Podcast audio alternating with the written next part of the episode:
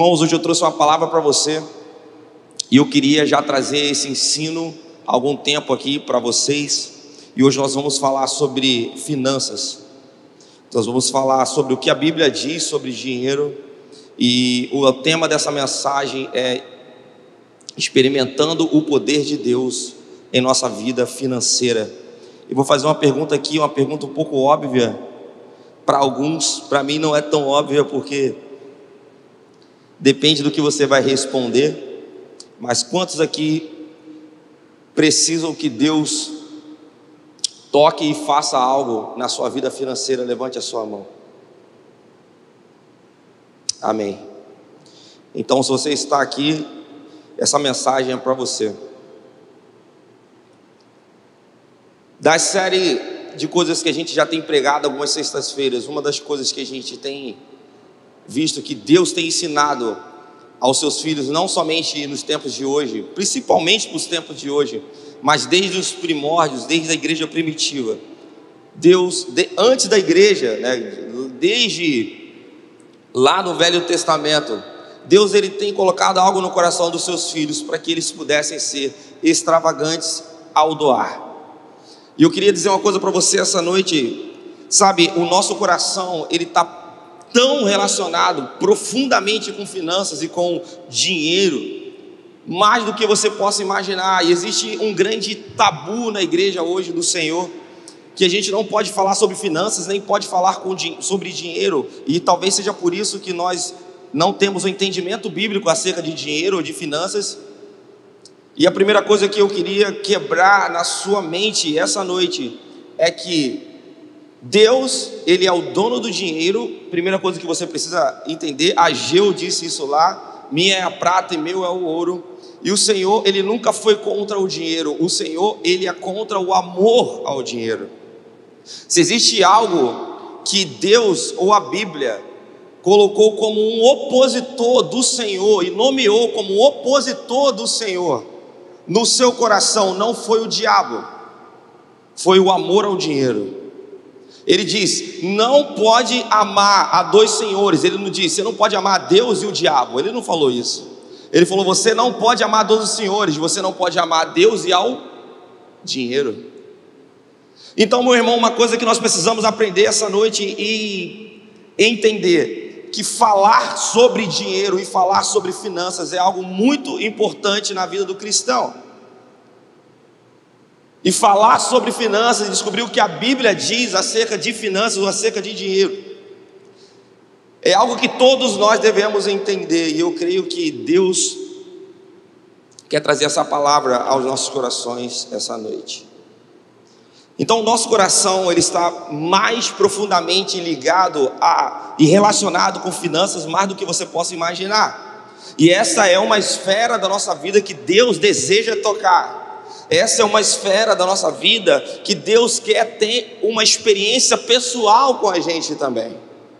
A gente acha que Deus ele vai tocar em qualquer coisa da nossa vida, por exemplo, da nossa saúde ou do nosso bem-estar, mas quando a gente fala sobre dinheiro, a gente tem um pouco de, de, de, de, de preconceito com o tema, com, com, com, com, com o assunto, achando que Deus ele não está interessado na sua vida financeira. E isso leva a gente para dois erros. O primeiro é que a gente vive a nossa vida financeira deliberadamente, de um jeito em que existe a minha vida com Deus e existe a minha vida financeira. E muitas vezes a gente acaba indo para o lado errado e não entendendo o que Deus tem para nós na nossa vida financeira. E, a outra, e, e o outro lado é que a gente fica tão com medo de tocar nesse assunto porque muitas pessoas têm pregado isso de uma forma um pouco diferente da palavra de Deus e muitos muito diferentes da palavra de Deus. E isso trouxe para nós um, um muro. E eu acho que nós precisamos quebrar esse muro essa noite. Então a gente precisa se tornar confiante de que Deus está intimamente observando a forma como você administra o dinheiro que passa na sua mão. E Deus também está intimamente observando a forma em que o seu coração é inclinado ao dinheiro. Existe um capítulo muito famoso acerca do dízimo, praticamente talvez seja o único versículo que a maioria de nós aqui conhece, acerca de dízimo, que é Malaquias 3,10. Mas é muito importante que você entenda, e eu queria te fazer um desafio essa semana para que você lesse todo o livro de Malaquias, para que você entendesse que quando Malaquias chega ali no capítulo 3, versículo 10, para falar acerca do dinheiro, ele já está falando acerca de um monte de coisas antes que a gente precisa saber antes disso. Mas, Malaquias 3,10 existe uma promessa, eu queria que você abrisse a sua, a sua Bíblia em Malaquias 3,10.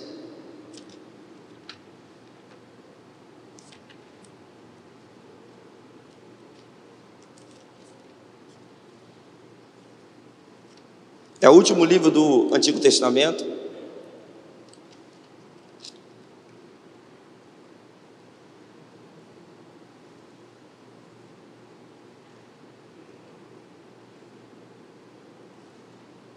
que tinha acontecido aqui no livro de Malaquias?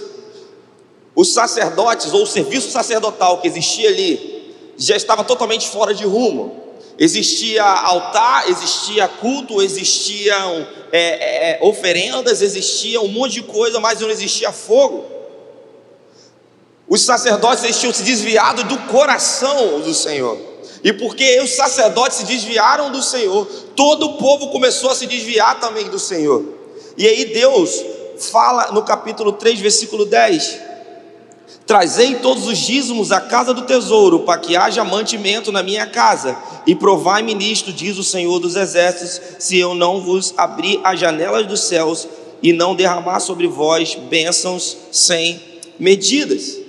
Ou seja, esse versículo mais famoso acerca de finanças na Bíblia, acerca de, de, de, de, de bens financeiros na Bíblia, diz que Deus está dizendo para nós que nós devemos trazer os dízimos à casa do tesouro, para que haja mantimento, e Ele promete derramar uma bênção sem medida sobre nós, ou seja, Malaquias 3,10 é uma promessa para aquele que cumpre de poder experimentar o poder sobrenatural de Deus em suas finanças. E aí eu destaquei, destaquei três coisas aqui. A primeira, o primeiro passo acerca de Malaquias 3,10, para que a gente possa ter a ordem da bênção de Deus nas nossas finanças, é o dízimo. E o que é o dízimo? O dízimo literal é 10% daquilo que você ganha.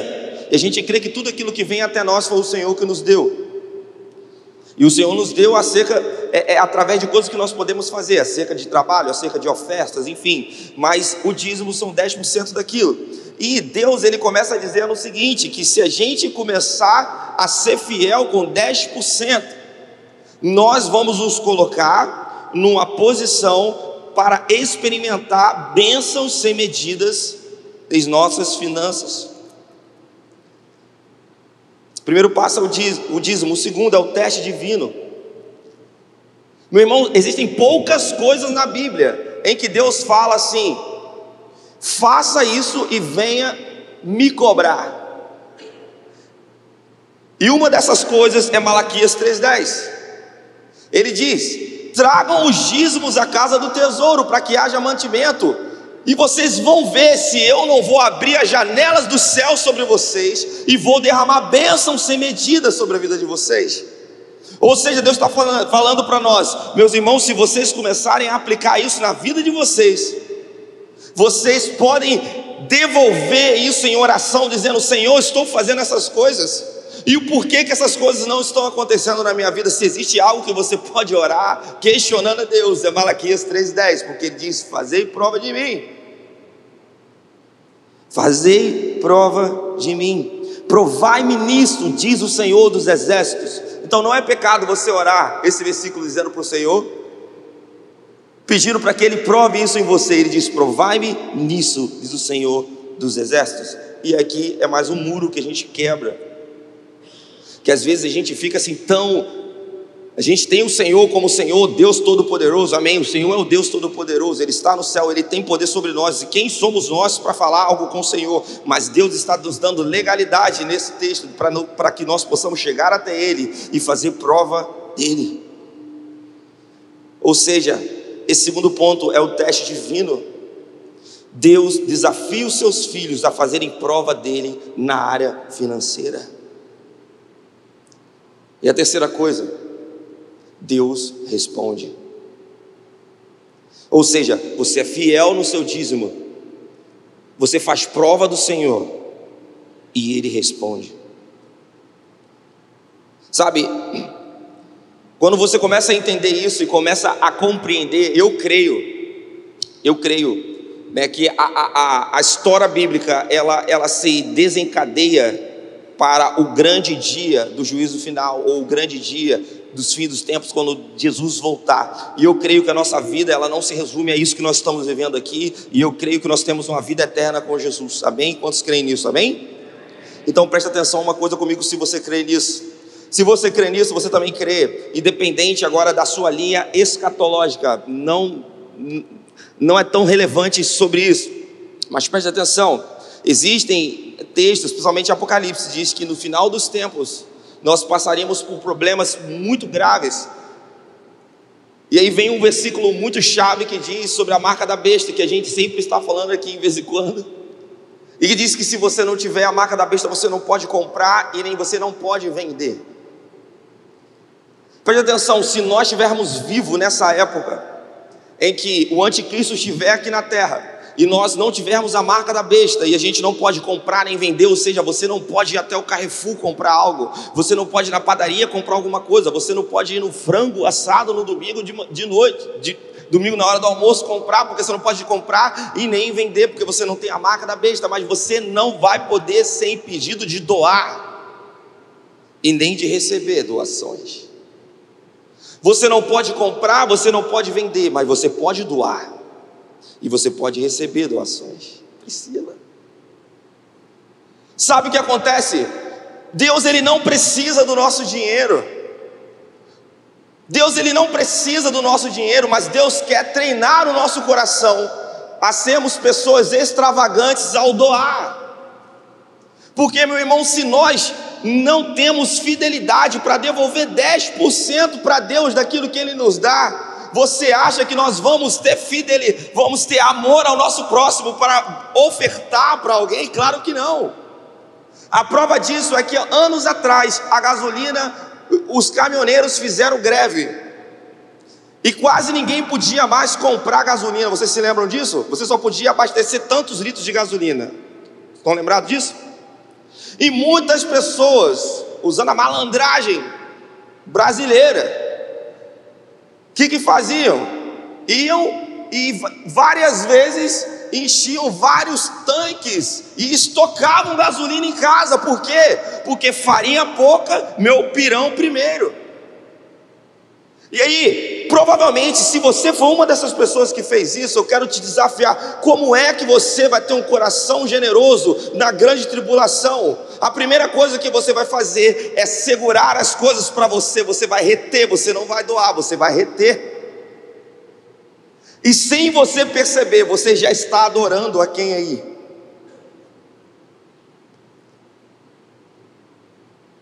o amor ao dinheiro, ao poder, aquilo que o dinheiro possa nos dar. Isso é raiz de todos os maus, de todos os males. Ou seja, meu irmão, Deus está querendo treinar o coração da sua igreja para algo muito maior.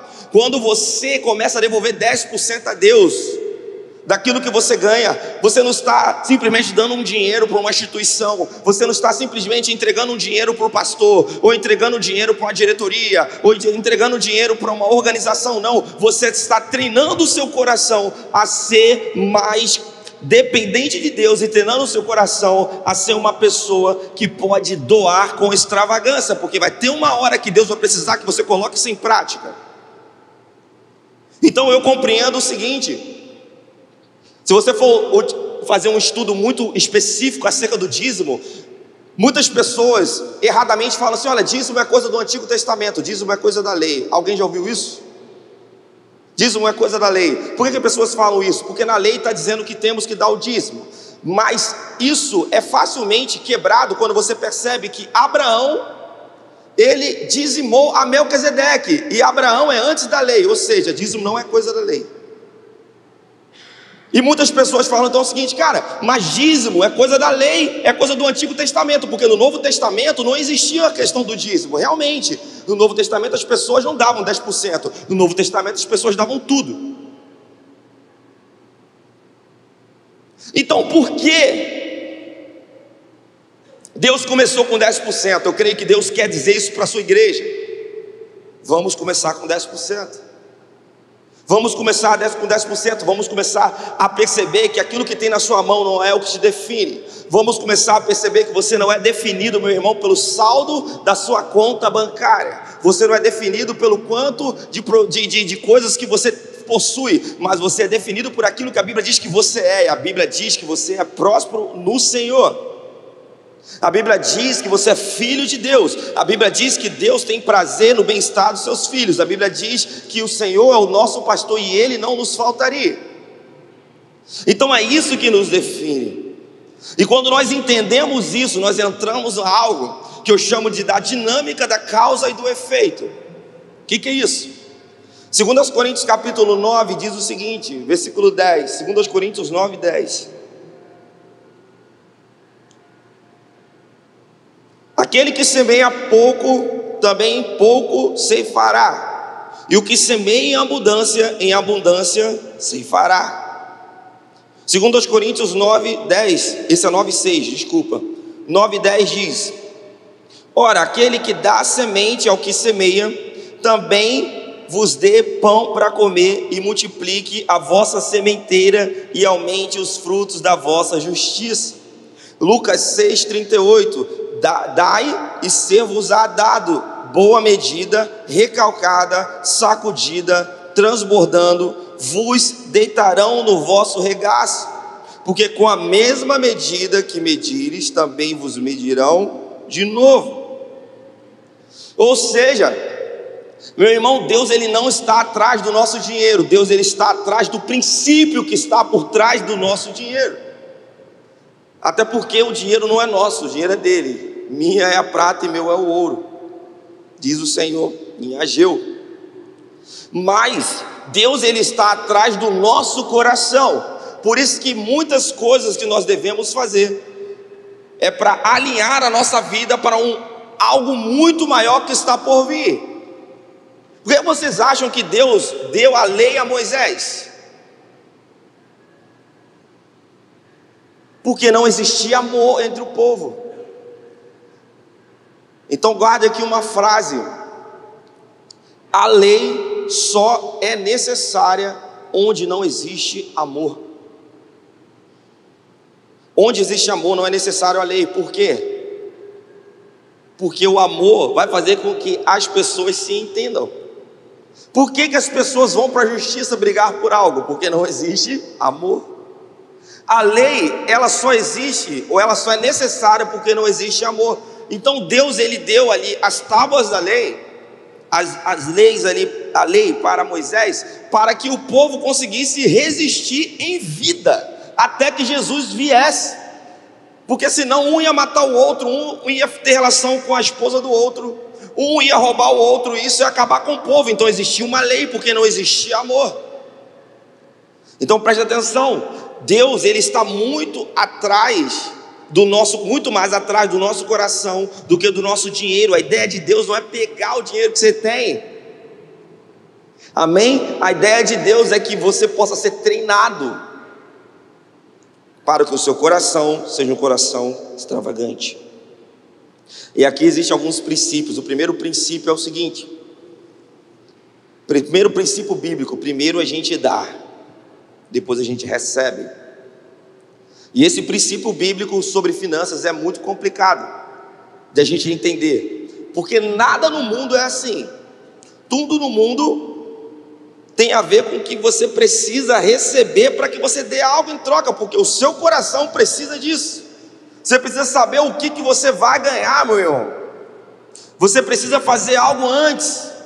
Mas um princípio bíblico é o seguinte: primeiro você dá, depois você recebe. Então, ser extravagante é ir além do dízimo.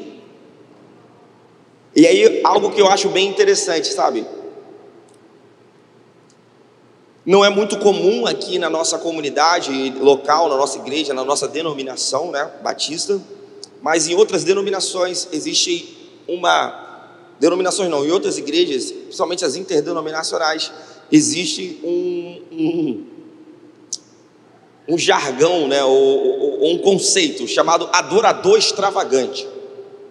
Geralmente é dado por aquela pessoa que se considera um adorador extravagante é aquela pessoa que, meu irmão, na hora da adoração, do louvor, ela, é, ela se deixa levar pelo Senhor e ela vai. Só que é bem engraçado, porque é o seguinte, cara.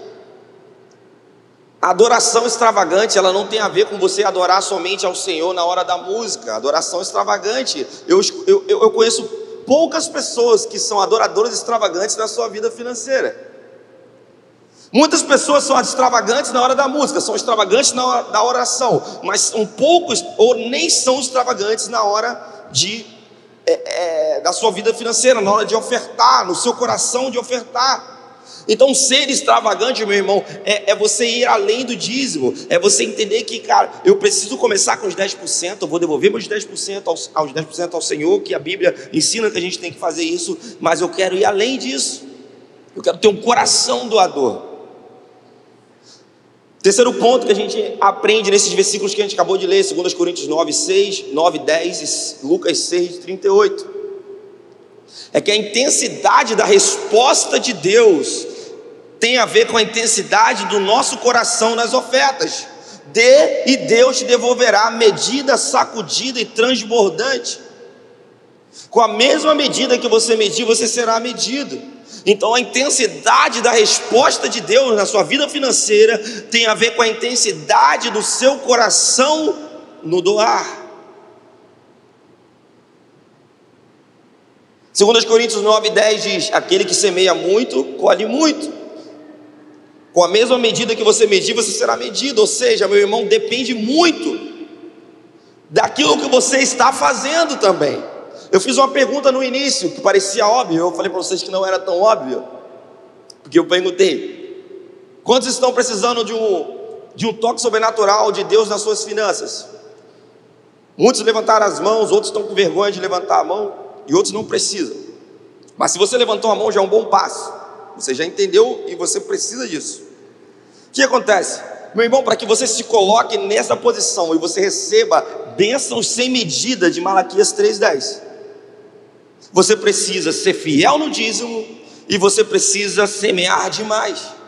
Porque aquele que semeia muito, colhe muito.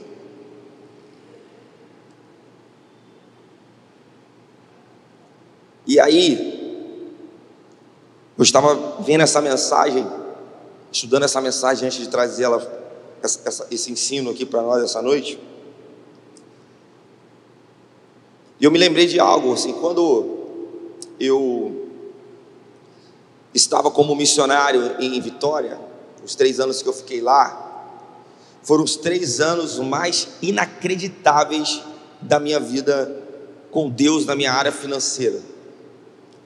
Eu não sei como é que eu conseguia sobreviver com o dinheiro que tinha na minha mão, era impossível, a conta nunca ia fechar.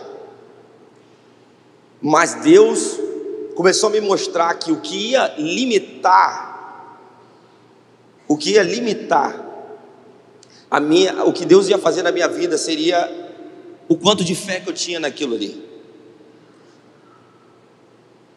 Por exemplo, a Bíblia diz assim: tudo é possível ao que crê. Ou seja, quando a Bíblia diz que tudo é possível ao que crê, a Bíblia está colocando um limite na possibilidade. Ela está dizendo o seguinte: as coisas vão acontecer de acordo com aquilo que você crê. O exemplo, não é que a sua fé vai resolver tudo, mas tudo é possível ao que crê. Se você não crê naquilo ali, aquilo não é possível a você. Tudo é possível ao que crê. E eu comecei a perceber que a minha conta bancária, o dinheiro que estava passando por mim, aquilo ali não era o que poderia definir aquilo que Deus podia fazer na minha vida, porque a conta não fechava. E eu comecei a viver coisas extraordinárias com o Senhor. Isso tem a ver com o último ponto que eu quero falar nessa mensagem. Está lá em 1 Timóteo, capítulo 6, versículo 8.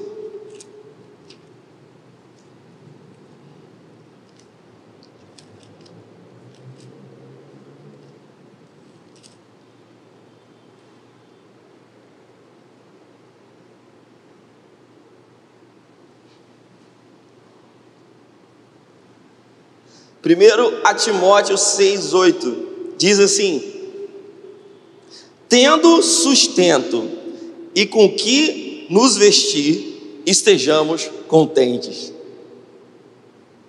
Ao mesmo tempo, 1 Timóteo 6,8 é um bálsamo para uns e ao mesmo tempo é um muro para outros. Por quê?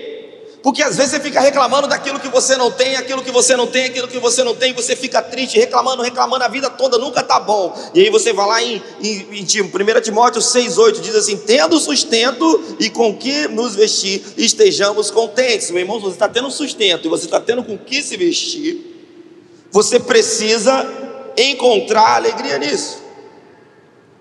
E isso tem a ver com uma vida de simplicidade. E aí muitas pessoas confundem, é isso que eu quero falar com você aqui.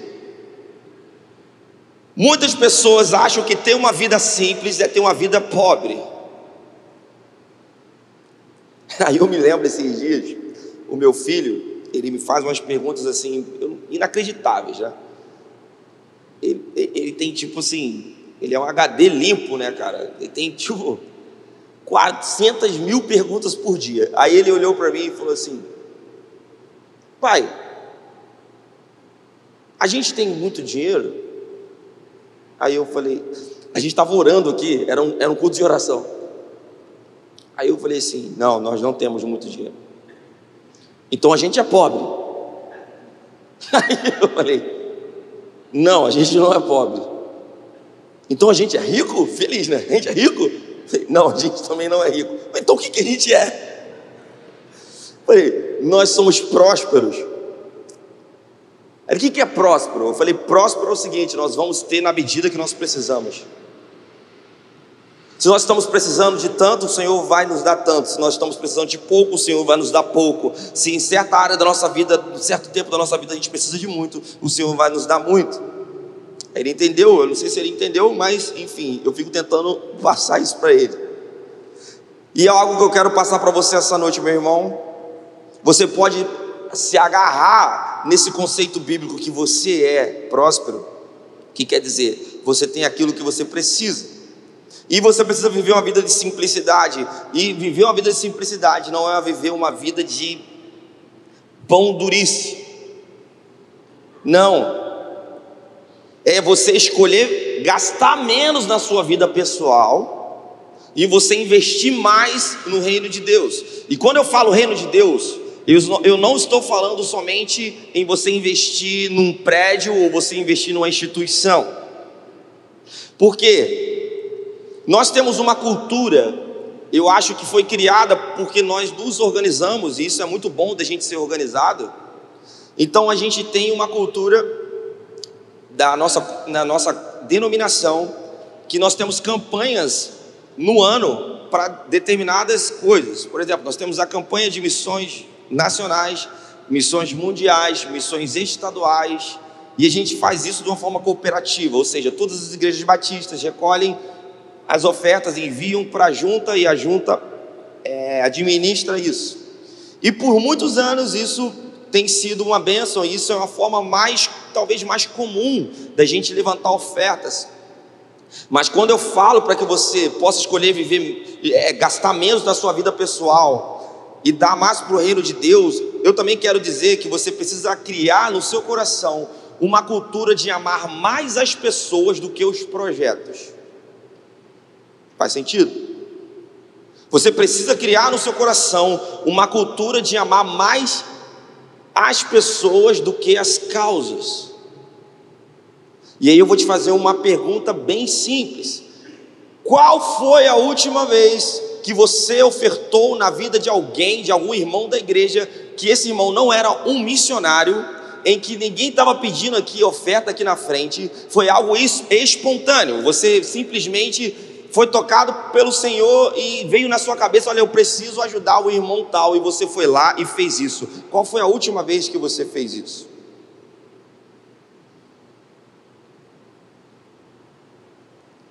Eu te falei, eu fiquei alguns anos trabalhando fora aqui do estado, e lá onde eu trabalhava não era uma igreja batista, era uma igreja que não tinha uma denominação, tínhamos os princípios e, a, e, e, e toda a doutrina que tinha a ver com a igreja batista, mas não era, não era uma igreja batista, então lá a gente não tinha um compromisso é, de, de, com uma junta, né, para missões. Então lá a gente, é, é não estou falando que essa é a forma certa de fazer, existem várias formas de fazer.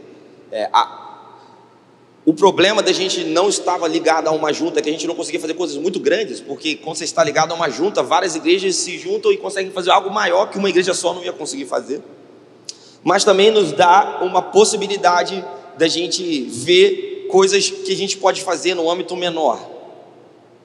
Em vez da gente se preocupar somente com missões e levantar 5, 8 mil reais com missões, faz a gente também começar a enxergar agora um pouco mais o irmão que está do nosso lado. Já que não existia uma campanha anual, como é que você fazia para ofertar? Você precisava perceber. E aqui está algo bem interessante. A falta de vida na vida entre irmãos da igreja, ou seja, a falta de vida em comunidade, a falta de uma célula, de um grupo pequeno, e eu não falo isso de uma forma organizada, não, mas de você chamar as pessoas para a sua casa, uma fa a falta de você conversar com alguém, ou simplesmente você só vem no culto e, e ouve o que está acontecendo e faz a sua oração e vai embora, a falta de você ter uma vida de igreja faz com que você não perceba o irmão que está ao seu lado, que às vezes ele precisa de algo. E quando eu falo que você precisa escolher uma vida de usar eh, menos na sua vida pessoal e dar mais no reino, também tem a ver com isso. Você tem o seu dízimo que você começa a fazer, porque a Bíblia diz que você, que, que você precisa fazer isso, isso é, é, bíblico e vai te colocar numa posição de, de, de, de receber bênçãos sem medidas do Senhor. Você tem o dízimo, mas você tem os versículos que diz que quanto mais você semeia, mais você colhe. Então, quanto mais você começar a ser extravagante no doar ou no ofertar, mais você vai colher. Isso é bíblico. E é importante que você entenda que você precisa amar as pessoas, não as causas. Ou seja, existe uma causa, legal que existe uma causa, mas essa causa só existe porque existem pessoas. E pessoas são muito mais importantes do que coisas. Amém? Pessoas são mais importantes do que coisas. E você precisa gerar dentro do seu coração essa generosidade. Então existem dois espíritos, o espírito de pobreza, quando a gente pensa em simplicidade, aquela pessoa né, que tem que ser pobre, não pode ter nada, a pessoa não pode ter um carro, a pessoa não pode sair de Caxias e ir para morar em outro, em outro lugar, que, em outra cidade, ela não pode sair de um bairro ruim para um bairro melhor, porque o, ela é crente, se ela é crente, ela tem que ser simples e ela tem que ser, sabe, meu irmão, muito pobre, e esse é o espírito de pobreza que a Bíblia não diz que nós temos isso, mas a Bíblia diz que nós precisamos viver no espírito de generosidade e de fé. Então, não é a gente desprezar a riqueza, não é dizer, olha, meu irmão, eu não quero fazer isso, eu não quero, sabe, é, é, eu não quero ser rico. Presta atenção, coisas que nós desprezamos são coisas que Deus tem. Deus, Ele é o dono da prata e do ouro, ou seja, Ele é dono de todas as riquezas. Então nós não temos que desprezar a riqueza, nós temos que não ter amor à riqueza. Nós não temos que desprezar a riqueza, mas nós temos que usar a riqueza que está em nossas mãos para apoiar obras de justiça e, e apoiar pessoas. Então, viver um estilo de vida simples não tem a ver com a falta de recursos que você tem, não tem a ver com você não ter nada, que você não pode ter as coisas, que você não pode, por exemplo, orar para que Deus te dê uma viagem para um, um resort, sei lá, em nome de Jesus, que você vá, aleluia. Ninguém deu um glória, então ninguém recebeu. Então, a simplicidade tem a ver com você desenvolver um coração pronto para ter mais, para dar mais. Sabe, eu me lembro que uma vez Na igreja que eu estava trabalhando, o, um dos pastores, ele teve uma experiência muito legal comigo nessa área financeira. Foi que uma vez eu estava muito mal, muito mal. Deus ele estava cada vez mais ampliando o tempo que ele fazia algo na minha vida, então era tipo no segundo tempo, depois nos acréscimos, depois das prorrogações, nos pênaltis, e eu já estava tipo nas outras partidas, né? Eu já estava tipo, Deus é muita emoção. E aconteceu que eu estava triste um dia e eu estava tocando baixo na igreja e um missionário foi lá. E ele estava pregando, não, no meio do louvor, ele estava ele tava tocando, ele falou assim: Olha, tem alguém aqui que está muito triste, está muito triste porque tem algo acontecendo na sua vida financeira e essa pessoa está muito triste, ela não queria nem vir para a igreja hoje, ela está muito triste, não sabe nem o que está fazendo aqui. Quem é você? Eu quero orar por você. E eu não levantei a minha mão porque eu estava com vergonha, porque eu falei assim, poxa, imagine, eu aqui no bar levanto a minha mão. Ué, você que você está fazendo aqui? E eu não levantei, ninguém levantou. E ele falou assim: Eu sei que você está aqui, mas tudo bem. Aí acabou o culto, eu fui nele e falei assim: Olha, aquela pessoa era eu, eu estava com vergonha. Ele falou assim: Não, beleza, sabe o que vai acontecer? Vou orar. Aí ele orou por mim e ele falou assim: é, rapaz, eu, eu recebi uma oferta hoje e eu quero repartir essa oferta com você. Foi a primeira vez que eu ouvi na minha vida a palavra repartir uma oferta. Tudo bem, me dá a sua conta. Eu dei a conta para ele. E eu falei assim: Poxa, que bom, vou chegar lá, devo receber, sei lá, talvez o irmão me dê 50 reais, benção. No outro dia, tinham mil reais ou mais de mil reais na minha conta que ele depositou. E eu falei, rapaz, realmente esse irmão repartiu. E aí eu fiquei assim, cara, por que, que você repartiu isso comigo assim? Você podia me dar cem reais. Deus dá alguma coisa para você, qual é o comum, né? Poxa, eu vou ofertar para alguém. Ah, vou dar 10% aqui, vou devolver 10%, vou pegar mais 10% e vou dar em alguma causa. Não, ele dividiu a metade e me deu. E ele falou assim para mim: Eu estou abrindo espaço para receber mais. Falei, Amém. E eu peguei isso.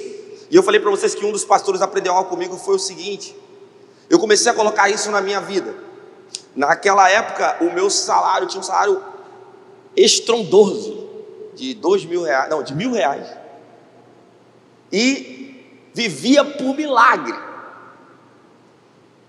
E eu me lembro que eu sentei uma vez para conversar com um dos pastores e ele falou assim para mim: O que, que, você está precisando? Eu falei assim: Tá tranquilo, estou orando, a minha bênção está chegando.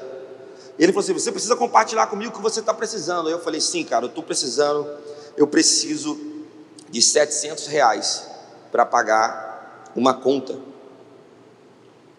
Algo, eu preciso de 700 reais. Ele falou assim: precisa de 700 reais? Eu falei: é, preciso de 700 reais. Aí ele falou assim: é, então, vamos orar. A gente orou, a gente começou a conversar. Passaram uns dois minutos, alguém bateu na porta e abriu a porta da sala. Eu posso falar com vocês? Aí ele falou assim: ah, o que aconteceu? Então, trouxe aqui mil reais. Deus falou para eu dar mil reais aqui para você. E esse cara me deu mil reais. Eu falei assim.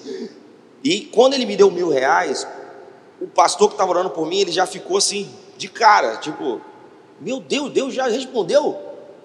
E eu falei assim, glória a Deus. Aí eu me lembrei, peraí, eu vou repartir essa oferta com alguém. Peguei aqueles 500 reais, dividi 500, 500. Eu falei, algum missionário vai receber 500 reais hoje.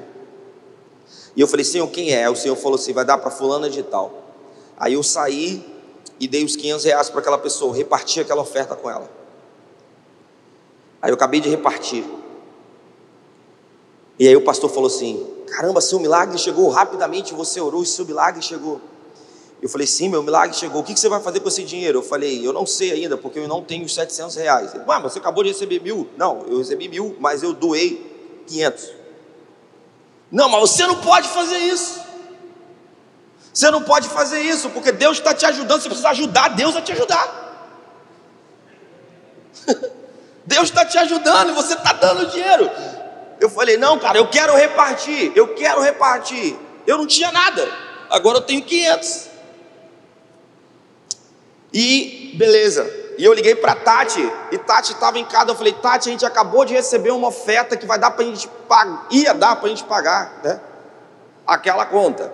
A oferta que a gente recebeu foi de mil reais. Ela deu um glória a Deus muito alto no, micro, no telefone. E eu esperei ela se acalmar. Eu falei, mas a gente não tem o dinheiro, porque eu dei a outra metade para alguém. Aí ela falou assim: glória a Deus, glória a Deus, glória a Deus. E o que aconteceu, meu irmão? Sabe o que aconteceu? Eu dei aquele, aquela oferta de 500 reais para uma irmã, e fiquei com 500.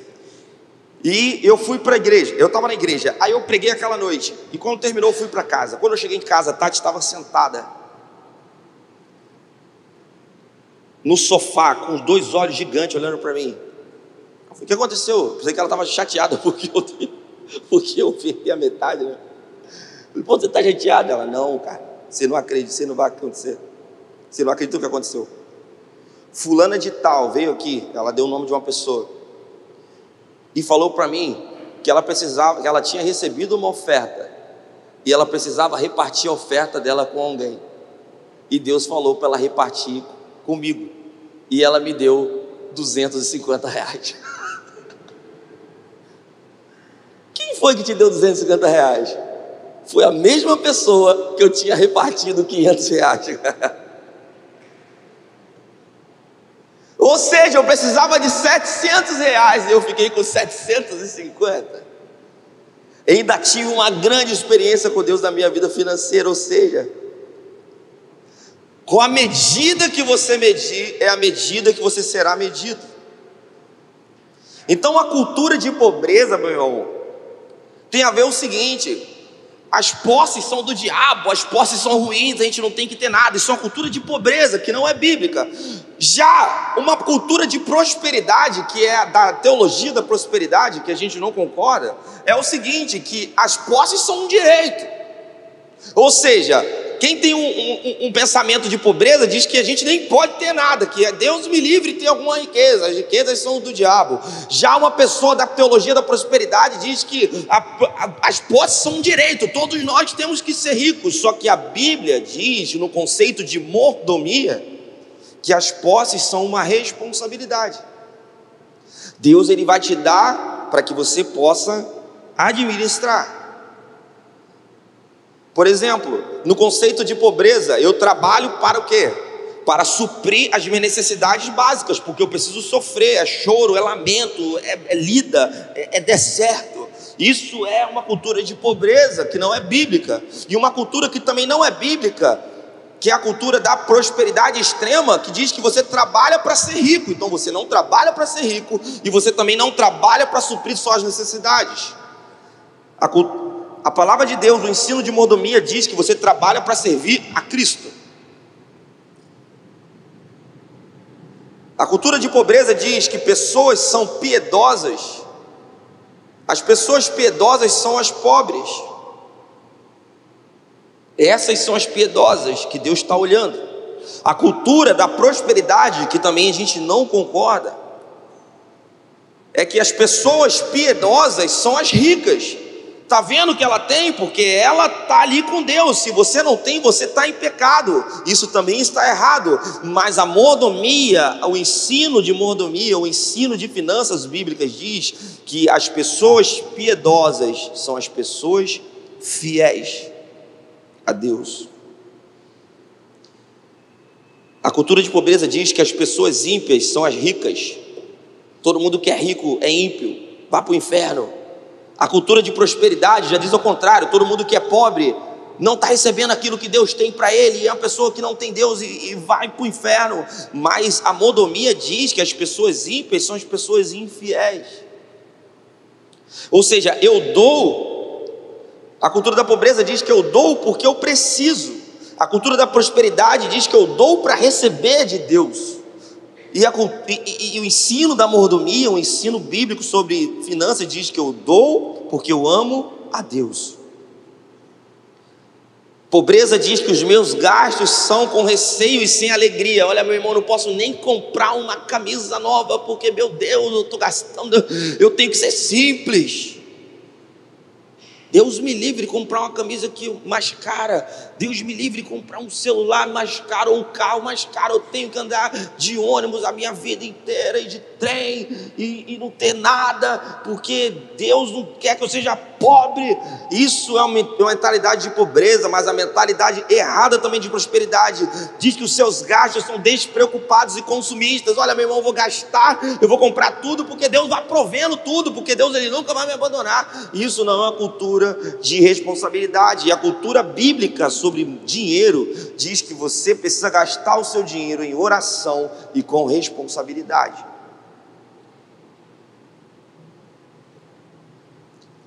Para terminar, vou contar mais um testemunho para vocês. Eu acho que eu já contei isso aqui uma outra vez, mas eu tenho uma experiência muito legal que eu estava relembrando essa, essa, essa semana em relação algo que eu fiz. A palavra do Senhor diz que à medida que você medir, você será medido e, e, e você precisa e você né, dê e Deus te devolverá. Quanto mais você semear, mais você vai colher. E a gente tem um entendimento errado disso também. Eu sempre tive um entendimento errado disso, achando que eu ia colher no mesmo lugar. Muitas vezes, meu irmão, você vai plantar e você não vai colher no mesmo lugar. Às vezes Deus vai fazer com que você colhe em outro lugar e que aquilo que você plantou uma outra pessoa possa colher, mas tem a ver com a medida que ela plantou, enfim. Eu me lembro que uma vez, no ano de, eu já estava lá em Vitória, não me lembro qual era o ano, acho que era o ano de 2017, e, e surgiu uma oportunidade de poder ir foi 2017. Surgiu a oportunidade de ir mais uma vez em, nos Estados Unidos fazer um curso na casa de oração. E eu, eu pensei assim: já sei o que eu vou fazer. Eu tenho o meu violão, eu vou vender o meu violão, e com o dinheiro do meu violão que eu vender aqui no Brasil, eu consigo pagar a minha passagem para os Estados Unidos e eu consigo comprar um violão igual lá, porque aqui é tudo mais caro, infelizmente. Então esse era meu plano, e eu fiz esse plano. Vendi meu violão, botei meu violão, anunciei, no outro dia eu vendi, eu já tinha o dinheiro todo. E aí eu falei assim: glória a Deus, Tati, vai lá tirar seu visto. E aí Tati veio para o Rio de Janeiro tirar o visto, e Tati lá, tudo certo. E Tati foi lá tirar o visto. Quando ela chegou lá na frente, na hora do, do, do visto, o visto dela foi negado. E a gente não tinha mais como ir, porque eu não, tinha, eu não queria ir sozinho. E a gente foi um balde de água fria. E, eu, e agora eu não tinha como ir mais para o curso, e eu também não tinha violão, né? Porque eu vendi o violão. E eu não tinha nem como comprar outro aqui. Eu falei, poxa, glória a Deus. Então fiquei com o dinheiro do violão lá. Chegou na época da, da viagem e tinha um amigo meu que ele ia para essa viagem. E eu me lembro que eu tinha o dinheiro, já que eu não ia pagar a minha passagem, dava para eu comprar o violão e sobrou o dinheiro da passagem, né? Porque o violão pagaria minha passagem e um dinheiro e o valor para comprar um novo. Como eu não ia mais, eu falei assim: vou pedir para esse meu amigo comprar o violão para mim e o dinheiro que eu ia ter a mais, eu deixo com ele de oferta, para abençoá-lo. E aí, quando eu peguei aquele dinheiro para dar para ele, era no dia que ele ia viajar. Ele estava meio aflito. A viagem dele era 5 horas da tarde, isso era mais ou menos 11 horas da manhã. Ele estava aflito, ele estava assim, meio que desesperado, meio inquieto. Eu falei assim: meu querido, se liga, você pode comprar para mim o meu violão? Eu vou te dar o dinheiro, você compra para mim o violão e, eu, e, eu, e, e tem esse outro dinheiro aqui que eu vou te dar de oferta. E aí ele já estava assim, me ouvindo assim, meio que quase chorando. E quando eu estava fazendo isso, eu senti o Espírito Santo falando assim para mim: por que, você não dá todo o dinheiro para ele? E eu pensei rapidamente com o Espírito Santo, assim, daquele frase segundo, mas Deus, e o violão, e o violão, Deus? Mas por que você não dá o dinheiro todo para ele? Você está com o violão emprestado? Você não está com o violão emprestado? Eu falei, tô. Você não dá todo o dinheiro para ele? eu peguei e falei assim, irmão, olha só, você não precisa comprar meu violão, não. Pega esse dinheiro aqui para você. E você chorar. Porque ele precisava terminar de pagar suas passagens. E ele não tinha um real ou um dólar, né, nada, para comer. E ele estava vendo como é que ele ia ficar 14 dias nos Estados Unidos sem dinheiro para comer. Ele não sabia nem como é que ele ia passar na imigração, né? E eu estava pensando, vou fazer jejum de 15 dias. E aí ele recebeu aquele dinheiro e ele foi. E aí eu consegui comprar um outro violão no cartão de crédito, para ir pagando parcelado, fui pagando devagarzinho. E passou um ano. Um ano depois, na mesma data, surgiu uma oportunidade de ir de novo para aquele curso. Tati veio no Rio de Janeiro, conseguiu o visto dela, o visto dela foi aprovado. Eu falei, cara, agora a gente vai. E a gente conseguiu comprar as passagens, mas faltava mil reais para a gente comprar uma passagem. E eu não tinha aquele dinheiro. E eu falei assim, Tati, se eu comprar essa passagem agora, a gente vai ter que ter mil reais, porque a gente não vai ter nem como pagar. O que, que a gente faz? Ela, vamos orar. E o Senhor falou assim: compra a passagem. Aí a gente comprou. Pum, comprei. Quando eu comprei, menos de 30 segundos, alguém bateu na porta da igreja. Tá, tá, tá, tá, tá, tá, tá. Me deu um susto. Quando eu abri a porta, era uma irmã. Ela falou assim: Então, Deus falou para vir aqui te dar mil reais. Exatamente o valor da passagem. Eu falei: Uau, que bom. Mas eu também não tinha como comer. E eu falei: Tudo bem. Viajava no, no outro dia. Então eu estava no outro dia na igreja e no outro dia de manhã eu ia, eu ia viajar. E todo mundo foi embora da igreja. Eu, tinha um rapaz que estava me esperando ali e ele não ia embora. E quando acabou, ele falou assim para mim: Preciso falar com você. Eu falei: Tudo bem, o que você quer falar? Ele falou: Você vai, você vai para a viagem? Eu falei: Vou.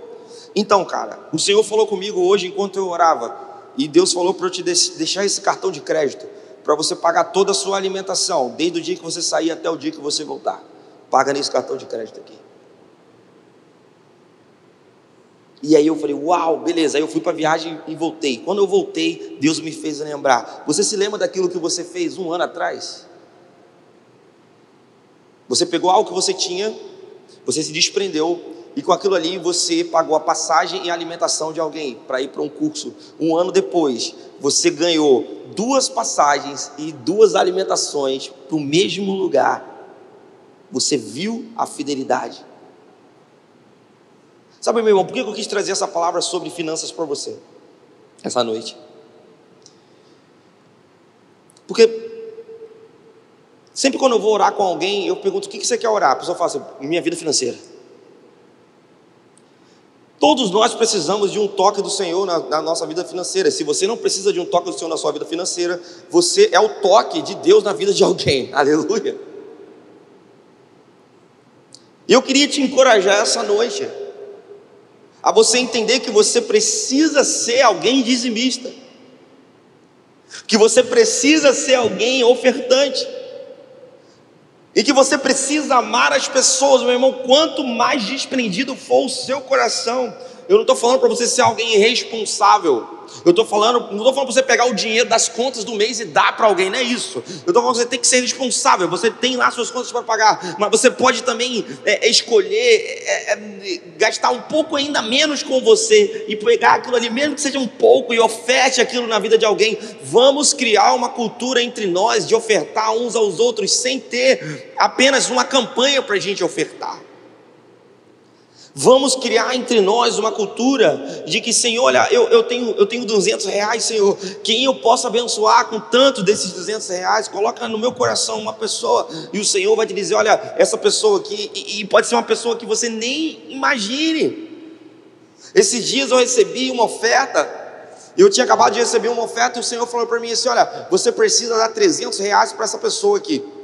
E eu falei assim, e era uma pessoa que sempre me deu oferta.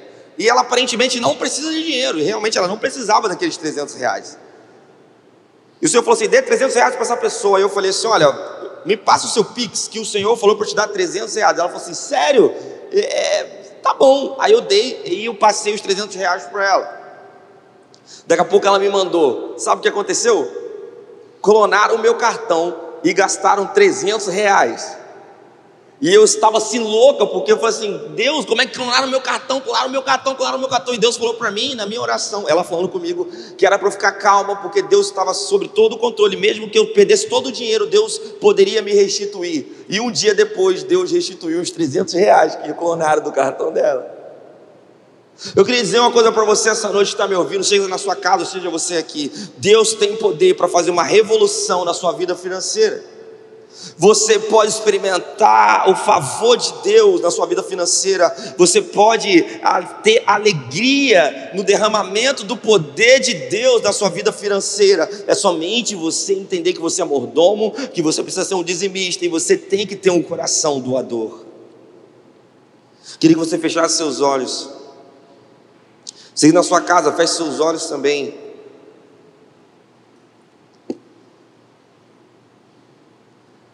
Sabe, meu irmão, eu não quero te constranger, eu não quero que você fique em pé, eu não quero pedir que você faça nada nessa, nessa área, enfim.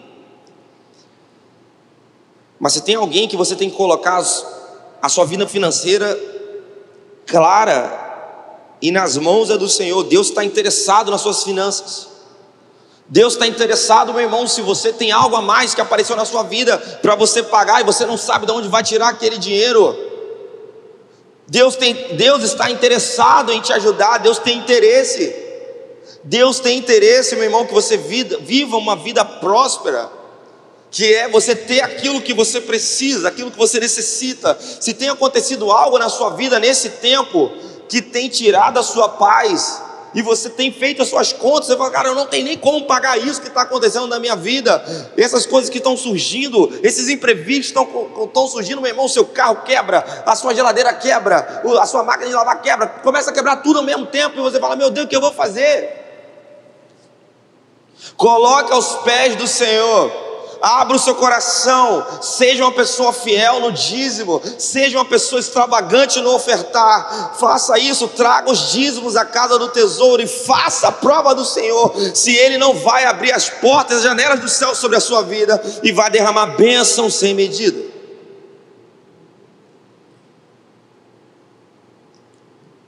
Se você crê nisso, ore ao Senhor e diga: Senhor, eu quero viver isso. Eu quero viver isso.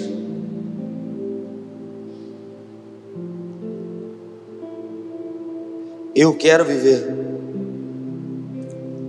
Talvez você tenha um negócio, talvez você seja uma pessoa que trabalhe por conta própria. Deus pode fazer prosperar o seu negócio, Deus pode fazer prosperar a sua vida. Diga assim: eu quero viver isso, eu quero experimentar o derramamento do poder de Deus, derramado o poder de Deus na minha vida financeira, me ajude a ter um coração doador. Me ajude a ter um coração doador, me ajude a amar ao Senhor, amar o próximo como a mim mesmo, me ajude a repartir aquilo que o Senhor tem me dado. Me ajude a fazer isso. Peça ao Senhor isso essa noite, meu irmão, para que você se desprenda Peça a Deus uma vida desprendida disso, que você não tem amor a essas coisas. Peça a Deus um coração obediente.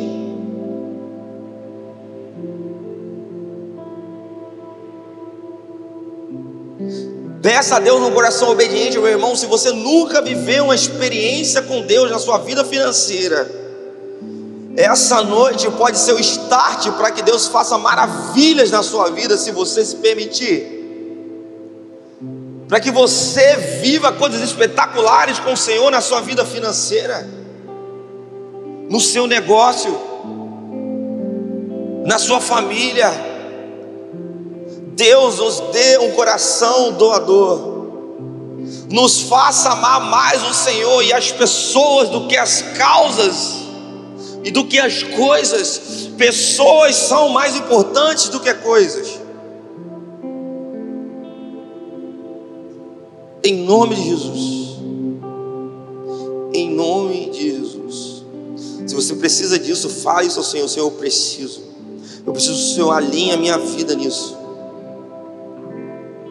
Alinhe a minha vida nisso. Alinhe a minha vida nisso. Em nome de Jesus. Eu oro para que você tenha uma vida alinhada eu oro para que você tenha uma vida alinhada no Senhor. Eu oro que eu tenha uma vida alinhada nas finanças, em nome de Jesus. Amém e amém.